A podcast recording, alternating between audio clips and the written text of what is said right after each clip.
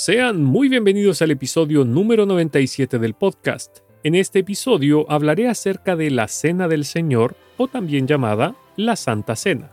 Pero antes, demos paso a la intro y los veo enseguida. Están escuchando Edificados en Cristo y mi nombre es Alexis. Este podcast tiene como objetivo que profundicemos en la palabra de Dios, que conozcamos más del Señor y que descubramos cómo podemos edificar nuestras vidas sobre la roca que es Cristo el Señor.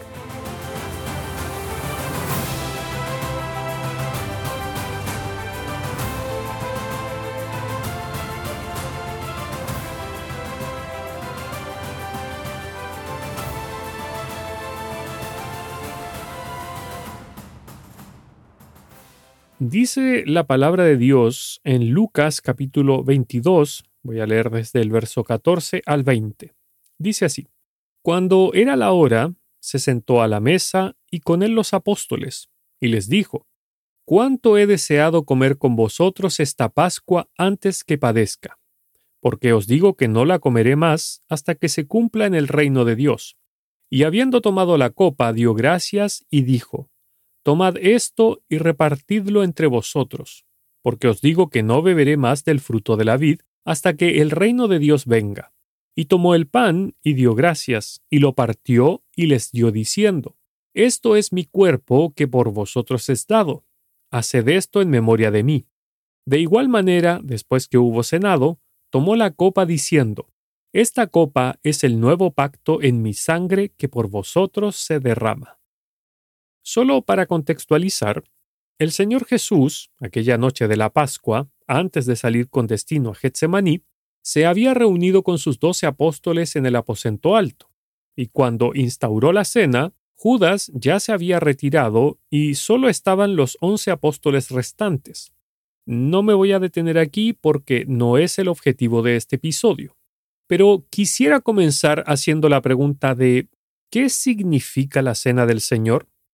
Para ello, quiero que veamos cinco puntos del significado de la cena y qué implicaciones tienen para nosotros los creyentes. Lo primero es que es un mandato del Señor, porque Él mismo dijo lo que leí en el verso 19. Haced esto en memoria de mí.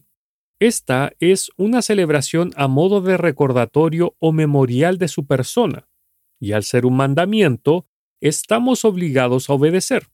Es decir, que asistir a la cena o a la Santa Cena no es algo opcional que si yo quiero lo hago. No, pues es un mandamiento. Notemos que el verbo hacer está en su conjugación imperativa, es decir, haced. No dice si gustan lo hacen. No. El Señor dio un mandato y por tanto se debe cumplir sin falta. Lo segundo es que esta es una reunión o un culto diferente a los demás. Me explico. En todas las demás reuniones o cultos recibimos algo, por ejemplo, alimento espiritual, enseñanza, exhortación, consuelo, etc. Y como norma general, cada vez que oramos, lo hacemos elevando peticiones a Dios en el nombre del Señor Jesús, tal como Él nos enseñó en Juan capítulo 14 versos 13 y 14. La Cena del Señor es un culto en el que somos nosotros los que traemos algo para Dios, en este caso, la adoración. A la cena no venimos para recibir algo de Dios, sino que venimos para presentar nuestras adoraciones y alabanzas y para hacer memoria del Señor, tal como ya vimos en el punto 1. Porque a la cena del Señor cada creyente debe venir preparado para ofrecerle algo a su Señor es decir, con una ofrenda de adoración para Dios. Los creyentes debemos seguir el ejemplo de los magos de Oriente. Dice su palabra, y al entrar en la casa vieron al niño con su madre María, y postrándose lo adoraron. Y abriendo sus tesoros le ofrecieron presentes, oro, incienso y mirra. Leí Mateo capítulo 2 versículo 11. Ahora, hay un principio que siempre se nos olvida y que es que nuestro Dios no cambia. Encontramos este principio tanto en el Antiguo como en el Nuevo Testamento. Por ejemplo, dice en Salmos, Ellos envejecerán, mas tú permanecerás, y todos ellos, como una vestidura, se envejecerán. Como un vestido los mudarás y serán mudados. Pero tú eres el mismo, y tus años no acabarán. Leí Salmos capítulo 102 versos 26 y 27. Y en el Nuevo Testamento dice, Toda buena dádiva y todo don perfecto desciende de lo alto del Padre de las Luces, en el cual no hay mudanza ni sombra de variación. Leí Santiago capítulo 1 versículo 17. ¿Por qué hago hincapié en esto? No tiene nada que ver con la cena del Señor, dirá alguno. Porque lo que Dios quería en el pasado, lo quiere también en el presente. ¿Por qué? Porque yo, Jehová, no cambio, dice Malaquías capítulo 3, verso 6. Entonces, cuando nosotros leemos en el Antiguo Testamento lo siguiente, y ninguno se presentará delante de Jehová con las manos vacías, cada uno con la ofrenda de su mano conforme a la bendición que Jehová tu Dios te hubiere dado. Leí Deuteronomio capítulo 16 versos 16 y 17. Cuando nosotros leemos esto, significa que este mandamiento sigue vigente. ¿Por qué? Porque Dios no cambia. Los versículos que leí recién fueron dichos con respecto a cómo debían presentarse los israelitas cuando se acercaban al lugar de adoración durante las tres fiestas principales, en la fiesta solemne de los panes y levadura, en la fiesta solemne de las semanas y en la fiesta solemne de los tabernáculos. Por lo tanto, cada vez que nosotros, creyentes en Cristo, acudimos a la Santa Cena del Señor, debemos presentarnos con una ofrenda en nuestras manos. Alguien podrá decirme que estoy equivocado porque eso era exclusivamente para el pueblo de Israel o que es del Antiguo Testamento, porque ahora estamos en la gracia, etc. Sin embargo, fue el mismo Señor Jesús quien dijo, Mas la hora viene y ahora es cuando los verdaderos adoradores adorarán al Padre en espíritu y en verdad porque también el Padre tales adoradores busca que le adoren. Dios es espíritu, y los que le adoran en espíritu y en verdad es necesario que le adoren. Juan capítulo 4 versículos 23 y 24. Mis hermanos, Dios desea que ofrezcamos nuestra adoración, no solamente durante la Santa Cena, sino diariamente al orar, tal como enseñó el Señor Jesús, que la adoración es lo primero que debe salir de nuestras bocas, al enseñarnos que al orar debíamos comenzar diciendo, Padre nuestro que estás en el cielo, santificado sea tu nombre. Mateo capítulo 6 versículo 9. Obviamente debemos adorar a Dios con nuestras vidas también, pero especialmente como iglesia cuando celebramos esta, comillas, fiesta solemne, como a algunos les gusta llamar. Entonces, mis hermanos, Pregunto, ¿es así como nos acercamos a la cena? ¿Venimos con una ofrenda preparada para Dios? ¿Venimos con nuestros corazones y labios llenos de adoración para presentarla a los pies de nuestro Salvador? Por cierto, traer una ofrenda para Dios se puede aplicar en ambos sentidos. Me refiero a la adoración que debemos presentar, así como a la ofrenda en dinero que hacemos habitualmente. Con respecto a esto último, el mandamiento de Dios en su palabra es claro, pues dice, cada primer día de la semana, cada uno de vosotros ponga aparte algo según haya prosperado, guardándolo para que cuando yo llegue no se recojan entonces ofrendas. Leí Primera de Corintios capítulo 16 versículo 2. En el contexto del pasaje, el apóstol Pablo les había mandado a las iglesias de Galacia que cada domingo pusieran un dinero aparte, y ese mandamiento lo hacía extensible también a los corintios. Por lo tanto, este mandamiento se hace también extensible a nosotros y se aplica también a nosotros. Como resultado, bíblicamente hablando, esto implica que cada domingo, repito, cada domingo, debemos dar una ofrenda a Dios, tanto de adoración como una económica no es una ofrenda mensual, sino que es una ofrenda semanal que se hace cada primer día de la semana, que es con la frecuencia que debería celebrarse la Santa Cena.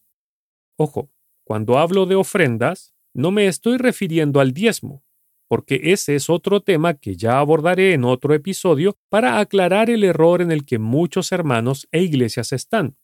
Desde ya, adelanto que el diezmo no es bíblico para nuestros días, no es mi opinión, es lo que enseña la palabra de Dios. Pero como dije, ya lo abordaré en detalle y lo explicaré punto por punto en otro episodio. A lo que apunto en este episodio es que debemos disponer adoración y dinero para dar a Dios, según Él nos haya dado. Las ofrendas son de carácter voluntario, sí, pero lo que Dios busca con ello es que expresemos una gratitud continua, no una vez al mes o esporádicamente, sino que sean un hábito en nosotros expresar nuestra gratitud por todo lo que Él ha hecho en nuestro favor. Porque Pensemos que si Él lo dio todo por nosotros, ¿no podemos nosotros a lo menos mostrar un poco de gratitud por lo que Él hizo a través de nuestra adoración y ofrendas también? Un hermano llamado Luis Poblete escribió un libro titulado La Iglesia del Dios Viviente, y con respecto a la Cena del Señor y a esto que acabo de mencionar, escribió lo siguiente. El Señor, que conoce nuestra debilidad, al tornarnos fácilmente olvidadizos y la ingratitud de nuestros corazones, ha hecho provisión en la cena del Señor para ayudarnos a recordarle. Él mismo escogió los símbolos, que serían los emblemas conmemorativos de su persona durante su ausencia. El pan, un símbolo de su cuerpo que por nosotros fue dado a la muerte. Y la copa, un símbolo de su sangre preciosa que por nosotros fue derramada. Mis hermanos, los seres humanos por naturaleza somos ingratos y de mentes muy frágiles que pronto olvidan lo que debemos hacer. Por eso es que Dios dejó establecida dicha frecuencia, para que cada semana tengamos que estar meditando en el Señor, preparando una ofrenda de adoración con antelación. Básicamente, Dios desea que Él sea el tema central de nuestras vidas, corazones y mentes y que pasemos tiempo meditando en Él y en su palabra, para así poder presentar ofrenda de olor fragante a Dios. Pregunto, ¿nos estamos presentando delante de Dios con las manos vacías? ¿Estamos manteniendo a Dios en el centro de nuestros corazones, mentes y vidas? ¿Meditamos en Dios y en su obra cada día? Lo tercero que tenemos que comprender es que la Cena del Señor es una fiesta conmemorativa, pues en ella hacemos memoria del Señor, como ya he dicho. Ahora, un detalle. La Santa Cena no es para únicamente hacer memoria de la muerte del Señor en la cruz, porque esas no fueron sus palabras. Él no dijo, haced memoria de mi muerte, sino que dijo, haced esto en memoria de mí. Por lo tanto, la cena es un memorial de, por ejemplo, las figuras proféticas, el anuncio de su venida, su nacimiento, su vida, su muerte, su resurrección, su ascensión, así como de su majestad en las alturas. Es decir, todo lo relacionado con la persona gloriosa y la obra perfecta del Señor Jesús. Esto implica que debemos pasar tiempo en nuestras Biblias, tanto en el Antiguo como en el Nuevo Testamento para así poder conocer cada aspecto de nuestro Señor Jesús. Aunque debo decirlo que muchas veces como creyentes nos centramos mayormente en el Nuevo Testamento y dejamos bastante de lado el Antiguo Testamento. Pero es en este último que encontramos incontables figuras del Señor, las teofanías de Él en el ángel de Jehová, las profecías que luego cumplió. Además, tenemos que recordar que su palabra nos dice, Toda la escritura es inspirada por Dios. Vuelvo a leer esta parte. Toda la escritura es inspirada por Dios y útil para enseñar, para redarguir, para corregir, para instruir en justicia, a fin de que el hombre de Dios sea perfecto, enteramente preparado para toda buena obra. Segunda de Timoteo capítulo 3 versos 16 y 17. Si lo pensamos bien, cuando Pablo le dice estas palabras a Timoteo, el apóstol estaba pensando en el Antiguo Testamento, porque en ese tiempo el Nuevo no estaba. Por lo tanto, cuando él dice toda la escritura, está precisamente hablando del Antiguo Testamento. Por lo tanto, no podemos dejar de lado esta gran porción de las Escrituras y centrarnos únicamente en el Nuevo Testamento porque en ambos testamentos encontramos la enseñanza para redarguir, para corregir, para instruir en justicia, a fin de que el hombre de Dios sea perfecto, enteramente preparado para toda buena obra.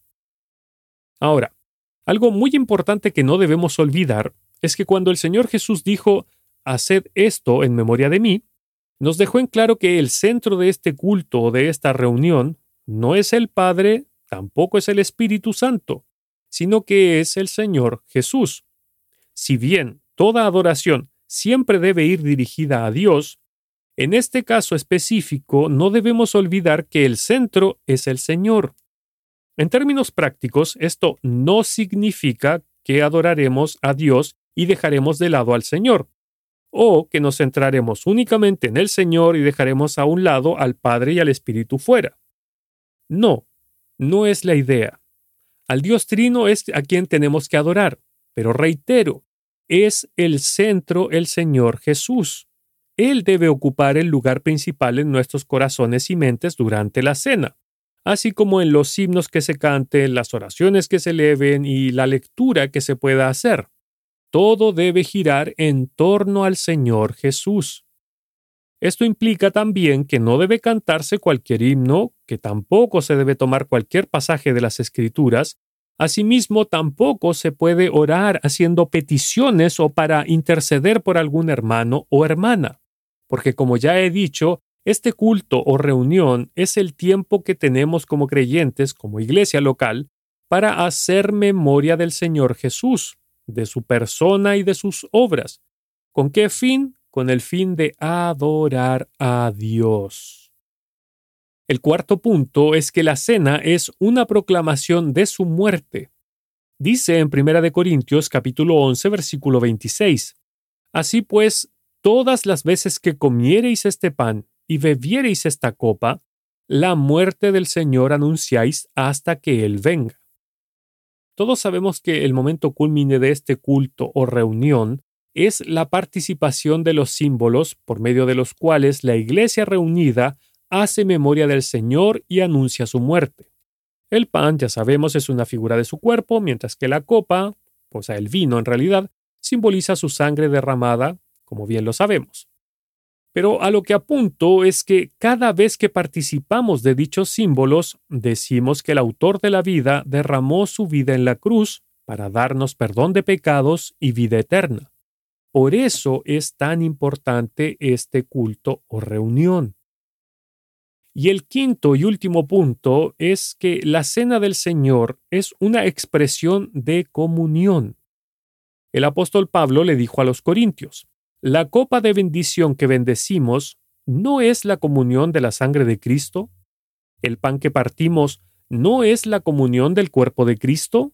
Primera de Corintios capítulo 10 versículo 16. Esta comunión quedó establecida por el derramamiento de la sangre de Cristo a través de la ofrenda de su cuerpo como sacrificio propiciatorio por nosotros. Esta comunión abarca a los muchos, porque siendo un solo el pan, nosotros, con ser muchos, somos un cuerpo, pues todos participamos de aquel mismo pan. Primera de Corintios capítulo 10 versículo 17. Por lo tanto, esta comunión del cuerpo de Cristo se expresa participando de la cena del Señor, ya que al participar de ella, los creyentes expresamos públicamente la comunión que tenemos con el Dios Trino y la comunión que existe entre nosotros, como miembros del cuerpo de Cristo. Por esta razón, no es posible que un creyente participe de la cena del Señor teniendo algún pecado o teniendo algún conflicto con algún hermano y que no estén arreglados. De ahí que el Señor haya dicho en el Sermón del Monte, Por tanto, si traes tu ofrenda al altar y allí te acuerdas de que tu hermano tiene algo contra ti, deja allí tu ofrenda delante del altar y anda, reconcíliate primero con tu hermano y entonces ven y presenta tu ofrenda. Mateo capítulo 5 versos 23 y 24.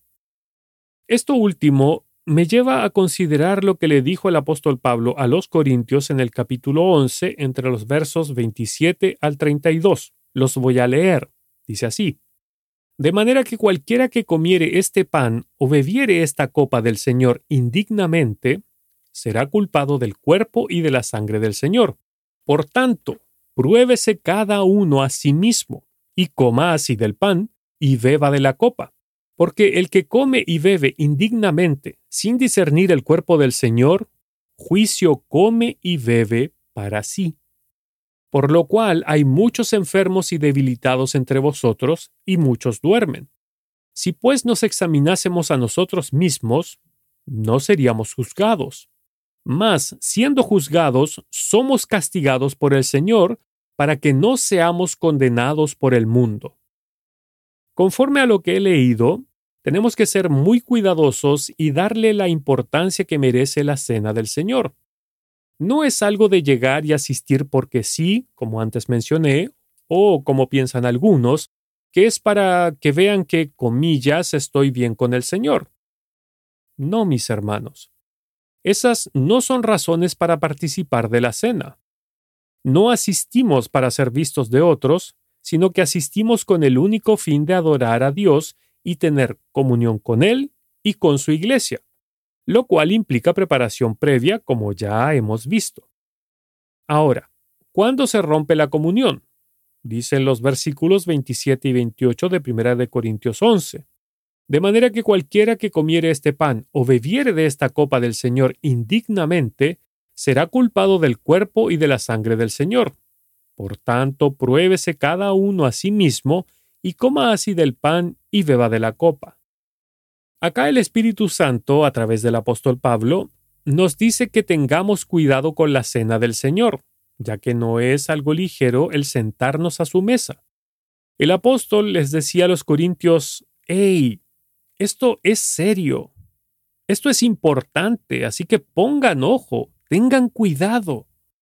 Por esta razón, los cristianos jamás deberíamos considerar la cena del Señor como un simple rito, puesto que eso entorpecería la comunión con Dios y con los hermanos.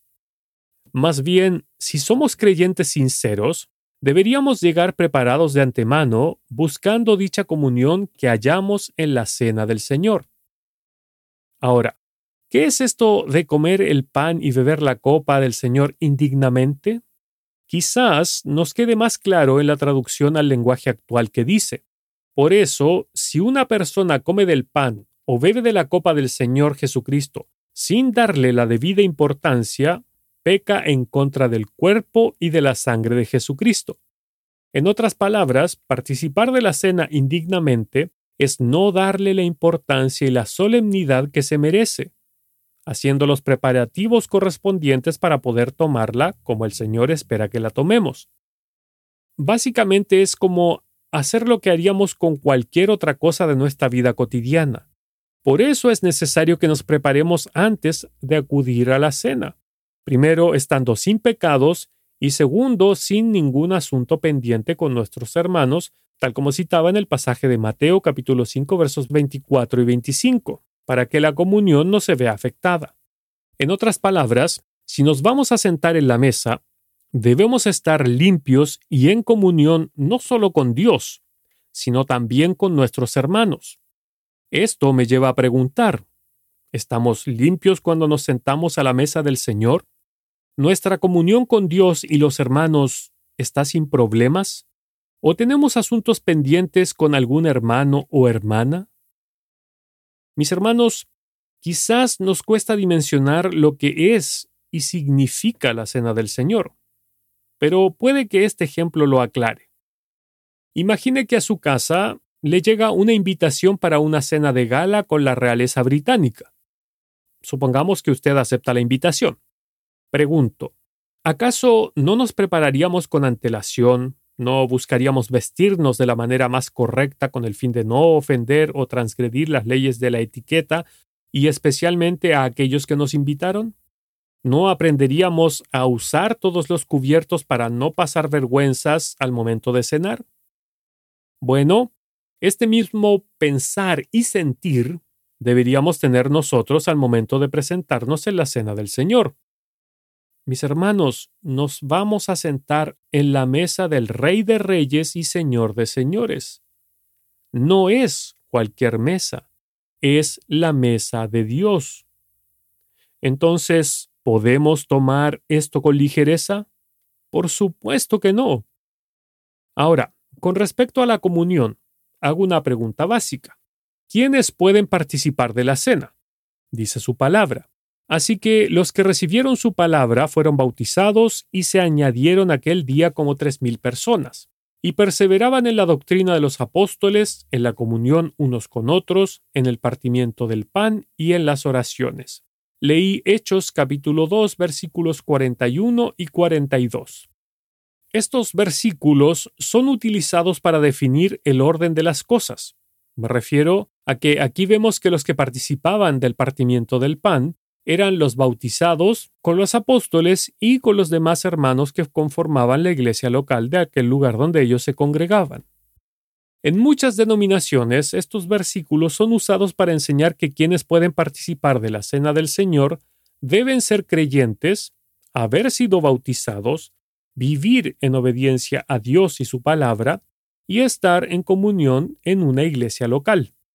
Así que, basados en estos versículos, formuló la siguiente pregunta. ¿Podrá estar sentada en la mesa del Señor una persona que no es creyente, que no esté bautizado, que no obedezca a la palabra de Dios o que no esté en comunión en una iglesia local? No, pues no está en conformidad con las escrituras. Y agrego otra pregunta más. ¿Deben estar los niños sentados en la mesa del Señor si no cumplen con los requisitos bíblicos? No me refiero a los niños pequeños que deben estar con sus padres debido a que a su edad no pueden estar solos, sino que me refiero a aquellos que ya tienen cierta edad y que saben diferenciar el bien del mal. Conforme a la Biblia, tampoco deberían estar sentados a la mesa. Yo entiendo que a los padres les cuesta ver que sus hijos van creciendo, pero es en la mesa del Rey de Reyes que sentamos a niños que no están en comunión ni con Él ni con su iglesia, que no han sido bautizados y que probablemente ni siquiera son creyentes. Padres y abuelos, con todo amor en Cristo les digo esto, cuidado con lo que hacen en la cena del Señor, porque nuestro Dios solo tiene hijos, no tiene sobrinos, no tiene nietos ni tampoco bisnietos. Por lo tanto, en su mesa solo pueden estar sentados los hijos que fueron comprados con la sangre del Señor, que hayan sido bautizados, que vivan vidas de obediencia y que estén en comunión con Él y con la iglesia local. Ahora, ¿qué pasa si yo participo de la cena indignamente?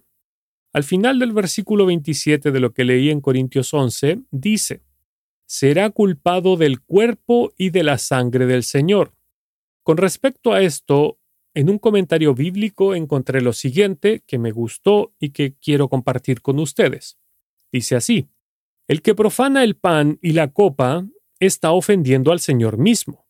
A propósito, han elegido no proclamar la muerte de Cristo, sino oponerse al Señor y tomar parte con quienes lo mataron. Esta gente se hacía culpable del cuerpo y de la sangre del Señor porque avergonzaban abiertamente al Hijo de Dios y lo trataban con insolencia. Tomar la cena de esta manera es como si nos pusiéramos del lado de los que gritaban Crucifícale, crucifícale. Es allí donde verdaderamente deseamos estar. De ahí que sea tan importante lo que dice el versículo 28. Por tanto, pruébese cada uno a sí mismo y coma así del pan y beba de la copa, porque nos es necesario hacernos un examen previo para saber si podemos presentarnos a la cena del Señor como Él manda, porque esto tiene consecuencias, mis hermanos. ¿Y qué es lo que dicen los versos 29 y 30?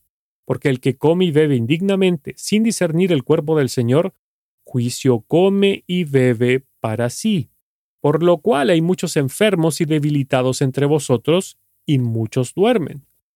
Su palabra nos enseña que aquel que toma la cena del Señor indignamente recibirá disciplina de parte de Dios. pues su palabra es muy clara. Juicio come y bebe para sí. Pregunto, ¿es eso lo que queremos, hermanos? ¿Recibir juicio de parte de Dios por tomar indignamente la cena? Obviamente que no. Por eso la importancia de que oigamos la voz de Dios, que pongamos atención a lo que nos dice, para que hagamos las cosas como Él las manda.